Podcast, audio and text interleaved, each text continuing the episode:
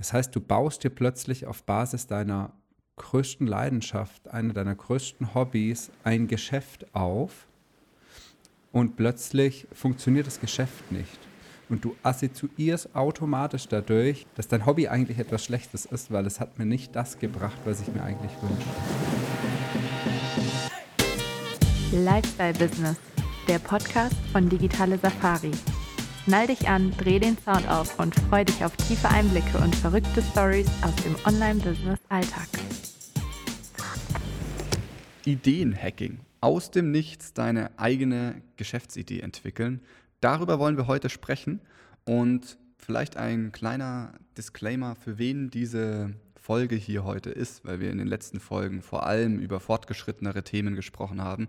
Diese Folge, die richtet sich wirklich an Leute, die vielleicht noch nicht mit ihrem Business gestartet sind, die vielleicht noch nicht genau wissen, womit sie starten sollen, oder an Leute, die heute herausfinden wollen, warum ihr bis, ihre bisherigen Versuche nicht funktionieren, weil vielleicht die Geschäftsidee kein wirkliches Potenzial hat.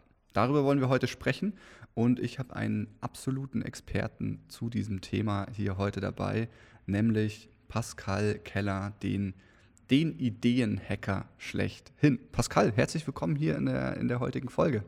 Vielen Dank, ist ja eine ganz tolle äh, Jobbeschreibung, die ich hier bekomme. Ideenhacker. Na, aber es ist in der Tat irgendwie das Thema, mit dem ich ähm, vor etlichen Jahren meine Selbstständigkeit gestartet habe. Und äh, ich, vielleicht erzähle ich da sogar auch eine kleine Geschichte, weil ich glaube, es kann eine ganz gute Idee sein, wie man selber auf seine Idee kommt. Genau. Ja, ich freue mich, über das Thema zu sprechen. Ist so ein bisschen Back to Roots. Sehr, sehr cool. Yes. Vielleicht mal, um so einen, so einen Einstieg noch zu geben, ja, warum, warum fange ich an, eine Geschäftsidee zu entwickeln? Ich weiß, wie es bei mir war. Bei dir war es, glaube ich, ähnlich. Man ist irgendwie im Job oder im Studium oder in der Schule oder wo auch immer und man äh, sehnt sich nach einem erfüllenden Leben. Ähm, ein Leben vielleicht äh, in Freiheit, äh, Flexibilität, wo man örtlich flexibel ist, wo man Dinge tut, die einem Spaß machen. Und ich fühle mich dann am freiesten, nicht wenn ich nichts zu tun habe, sondern wenn ich Dinge tun kann, die mir was bedeuten und äh, die mich irgendwie ein Stück weit erfüllen, begeistern, Spaß machen. Und das ist ja dann oft der Impuls, überhaupt mit dem eigenen Business zu starten. Das heißt, das eigene Business ist ein Stück weit die, die Lösung, um seine Träume zu verwirklichen, um seinen Traum von einem freien, flexiblen Leben zu verwirklichen. Und dann stellt man sich schnell die Frage, ja, aber womit starte ich jetzt? Was kann ich schon hier der Welt bieten? Was kann ich schon anbieten, damit mir Leute Geld dafür geben?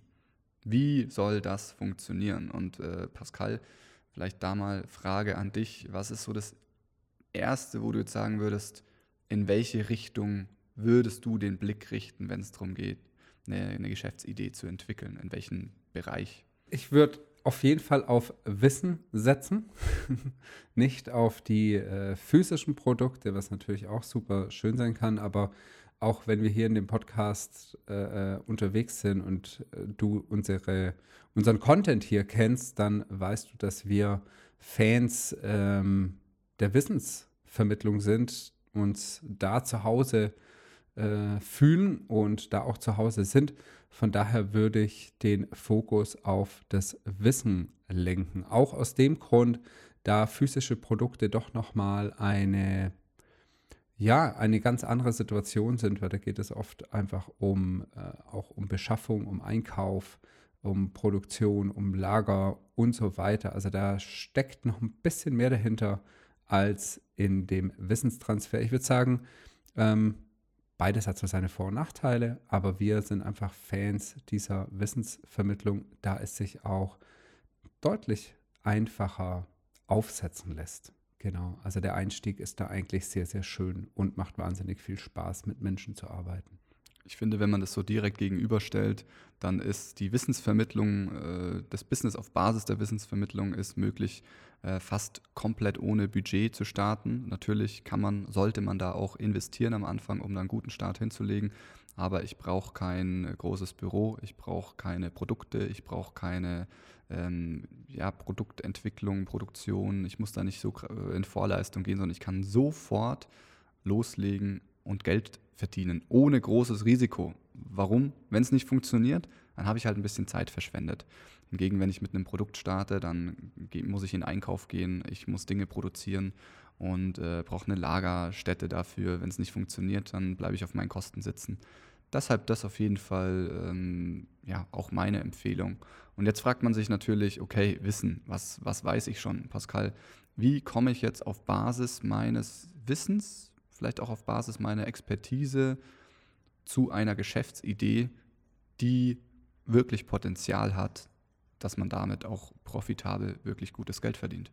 Ja, also zum einen, das möchte ich gleich vorne wegnehmen, das ist das, was mir damals äh, ganz, ganz oft aufgetaucht ist äh, in der Zusammenarbeit mit Kunden unter dem Motto noch Ideenhacking, ist so, ja, warum, du hast vorhin schon gesagt, Johannes, warum soll mir jemand für mein Wissen Geld geben? Das Interessante ist, wenn man heute in der Anstellung ist, bekommt man auch Geld für sein Wissen. Man hat eine Ausbildung gemacht, man hat ein Studium gemacht, man hat Weiterbildungen belegt, man hat sich Wissen während der Arbeit angeeignet, sei das während der Arbeitszeit oder dann auch in der Freizeit, wenn man sagt, boah, ich habe eigentlich Bock auf das Thema, ich gucke mir da jetzt mal noch ein, ein Video dazu an, kaufe mir ein Buch oder so dazu. Das heißt, heute gibt der auch ein ein Arbeitgeber in dem Fall, Geld für dein Wissen und natürlich auch für deine Zeit.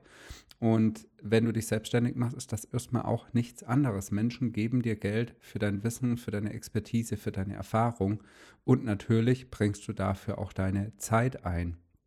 Ich will heute noch gar nicht so sehr über das Thema skalierbares Produkt etc. sprechen, sondern wirklich den Fokus auf diese Ideenentwicklung und wie man da rankommt.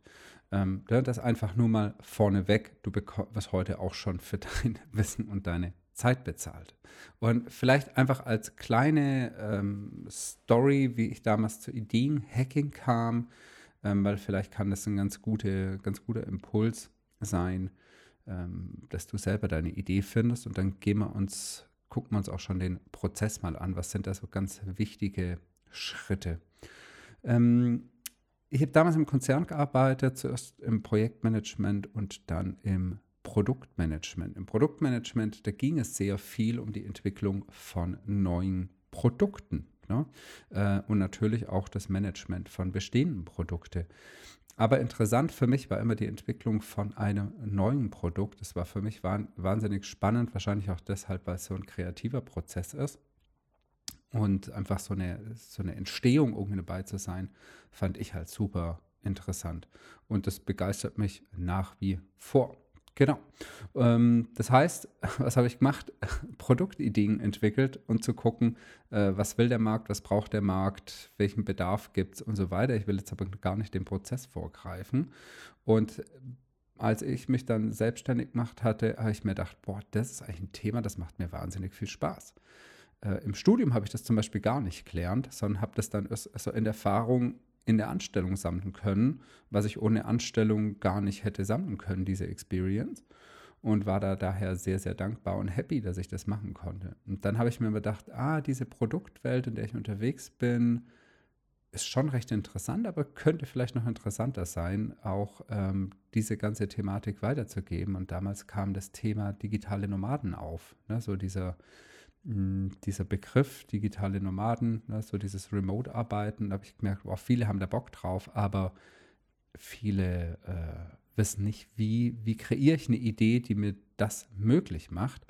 Und genau diesen Personen habe ich damals geholfen, eine Geschäftsidee zu entwickeln, die zu ihren Bedürfnissen passt und dieses Leben, wir haben vorhin über Wünsche und Träume gesprochen, diese möglich zu machen auf Basis dieser Geschäftsidee. Und das hat mir unglaublich viel Spaß gemacht. Das heißt, ich habe eigentlich zwei Dinge kombiniert. Punkt 1, mein Thema, das mir ohnehin viel Spaß macht. Und Punkt 2, die Zielgruppe, die ich super spannend finde und wo einfach, ja, wo dieses Leben, dieser Lifestyle selber zu mir passt.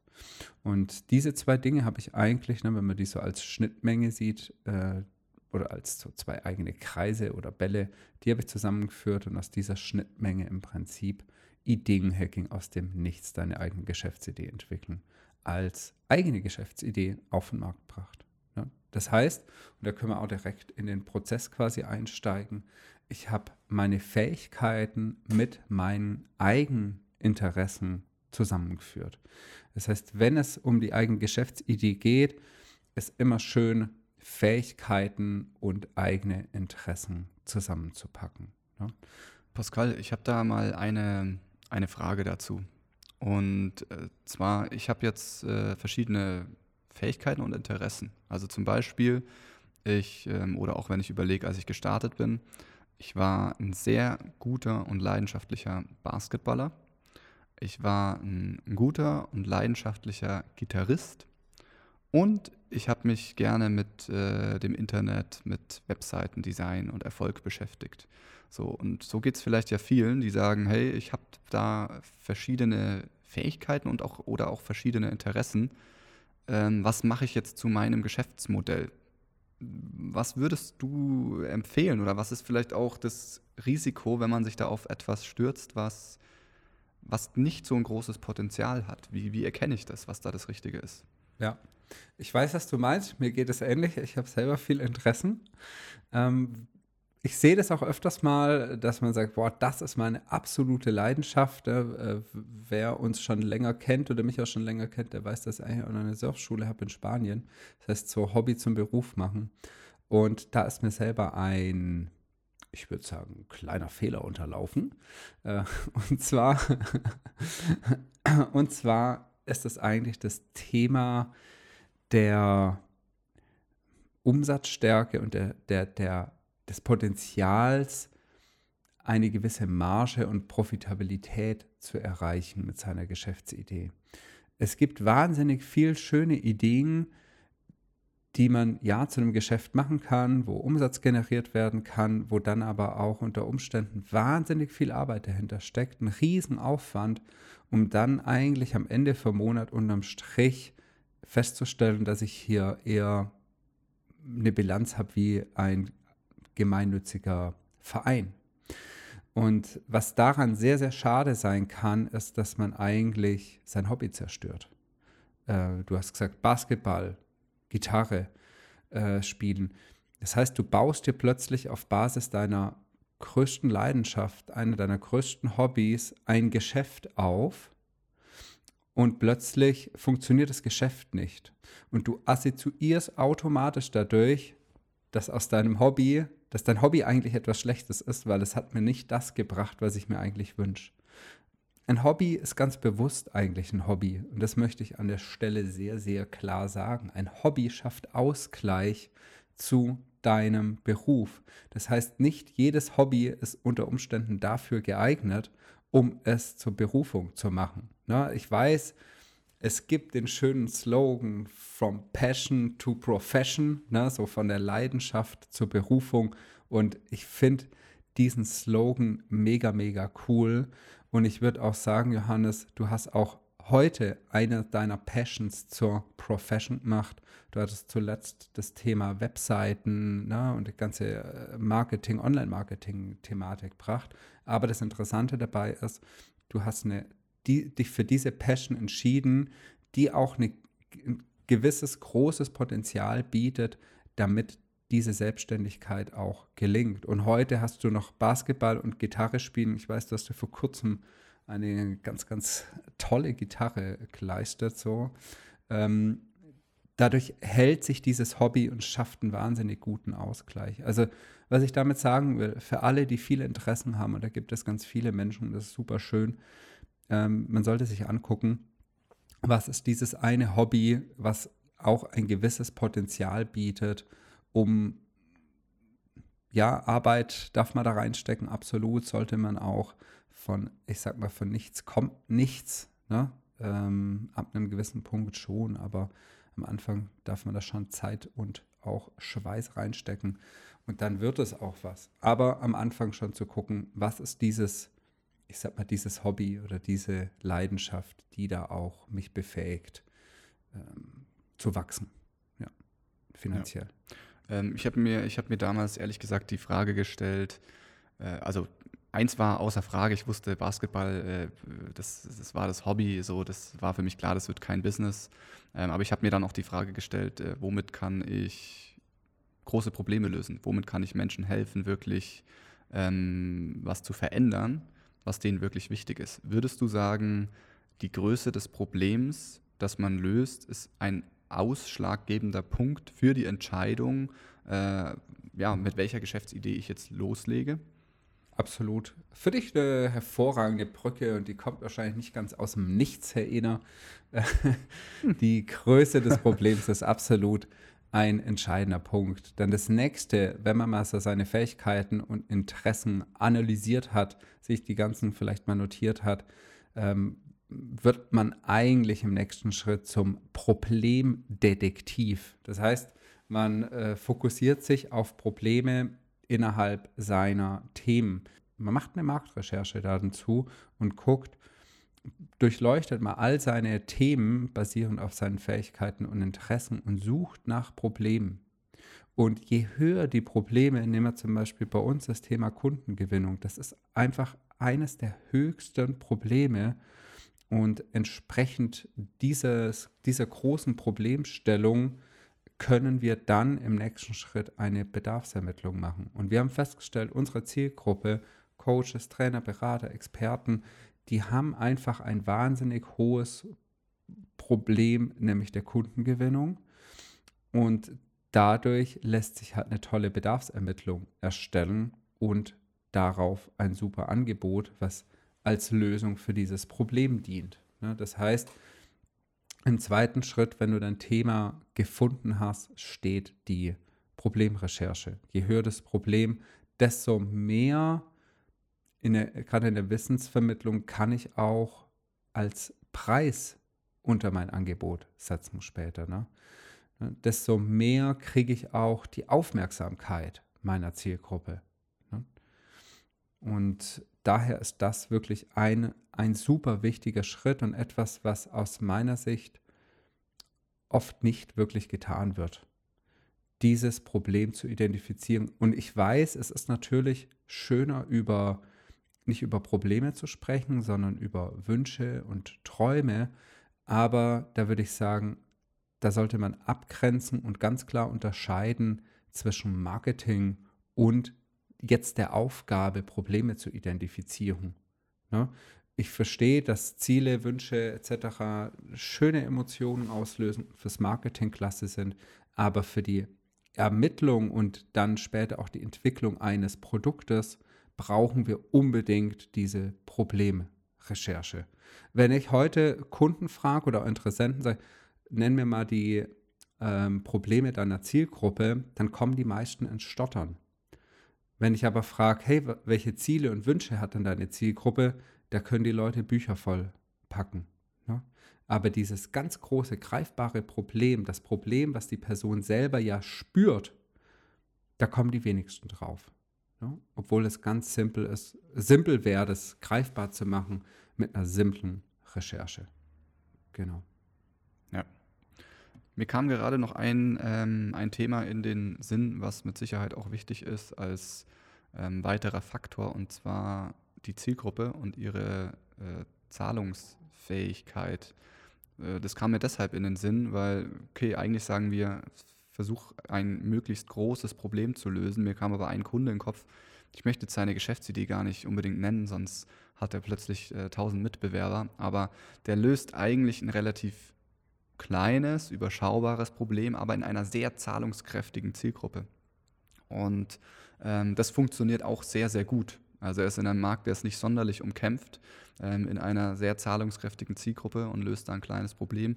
Von dem her, ähm, wenn ich das zusammenfasse, was du gesagt hast, okay, ich starte mit meinen Fähigkeiten, Interesse, ich mache mich dann äh, auf eine Problemrecherche und kann dann äh, im, im, im, dritten Schritt noch den Punkt betrachten, ja, ähm, wie viel Geld ist da eigentlich bei meiner Zielgruppe da, weil ähm, es ist auch manchmal frustrierend, wenn man sich auf ein großes Problem stützt und dann aber mit einer Zielgruppe zu tun hat, die eigentlich nicht die Mittel aktuell zur Verfügung hat, dieses Problem wirklich zu lösen.